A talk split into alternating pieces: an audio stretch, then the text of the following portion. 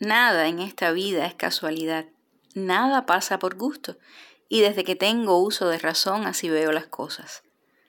Este doceavo episodio de la segunda temporada de este podcast, dedicado a la alcachofa, inicialmente cerraría la sesión de otoño la última semana de noviembre.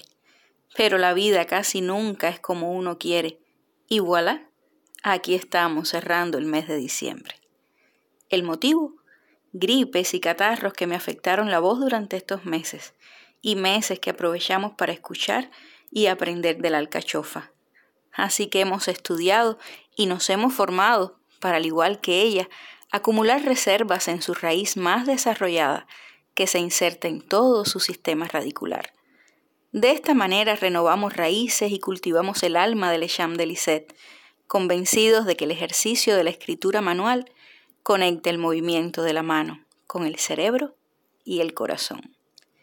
Así que no ha sido casualidad que esta planta vivaz, originaria del Mediterráneo, coincida con el cierre de sesión de ideas y de año. Escuchar a las plantas se me ha vuelto una obsesión.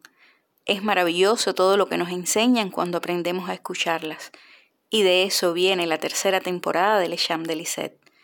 Aprenderemos esta vez de la relación entre la caligrafía y las plantas, como seres vivos complejos, sorprendentes y sobre todo fascinantes y en extremos sensibles.